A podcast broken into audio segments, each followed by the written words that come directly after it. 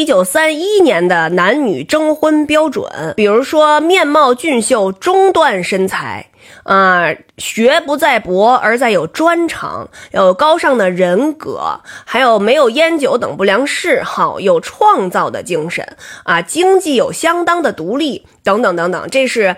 呃，女性的择偶标准，那男性的择偶标准呢？就是比如说这个要有清洁的嗜好和能力，那就是能干活呗，能把家收拾利索呗，哈。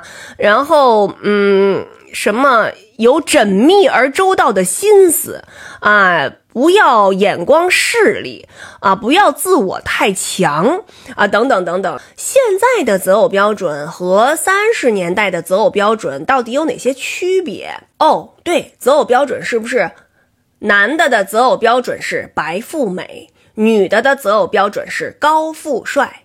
但是那天我看见一个文章说，长寿的人就是一米五七左右的人最容易长寿。啊，所以就是说找这个对象不要找个儿太高的，可能他不能陪伴你到晚年。但是我确实觉得啊，三十年代的这个择偶的标准呢有点难，就是它有点高深，就是现在的择偶标准呢可能更平实一点，更朴素一点。我觉得我说的那个朴素不是艰苦朴素的那个朴素，就是用词儿比较朴素，就是比较直白啊。这个过去你看这个特别高级什么。这个有保守的能力，这到底是一种什么能力？要求男性是个风姿潇洒、身体壮健、精神饱满、服饰简朴。您看看，现在肯定是这个服饰不能简朴啊，要要时尚啊。然后这个呃，也不要求什么精神饱满了，因为现在都熬夜打游戏嘛，也饱满不到哪儿去了。呃，反正。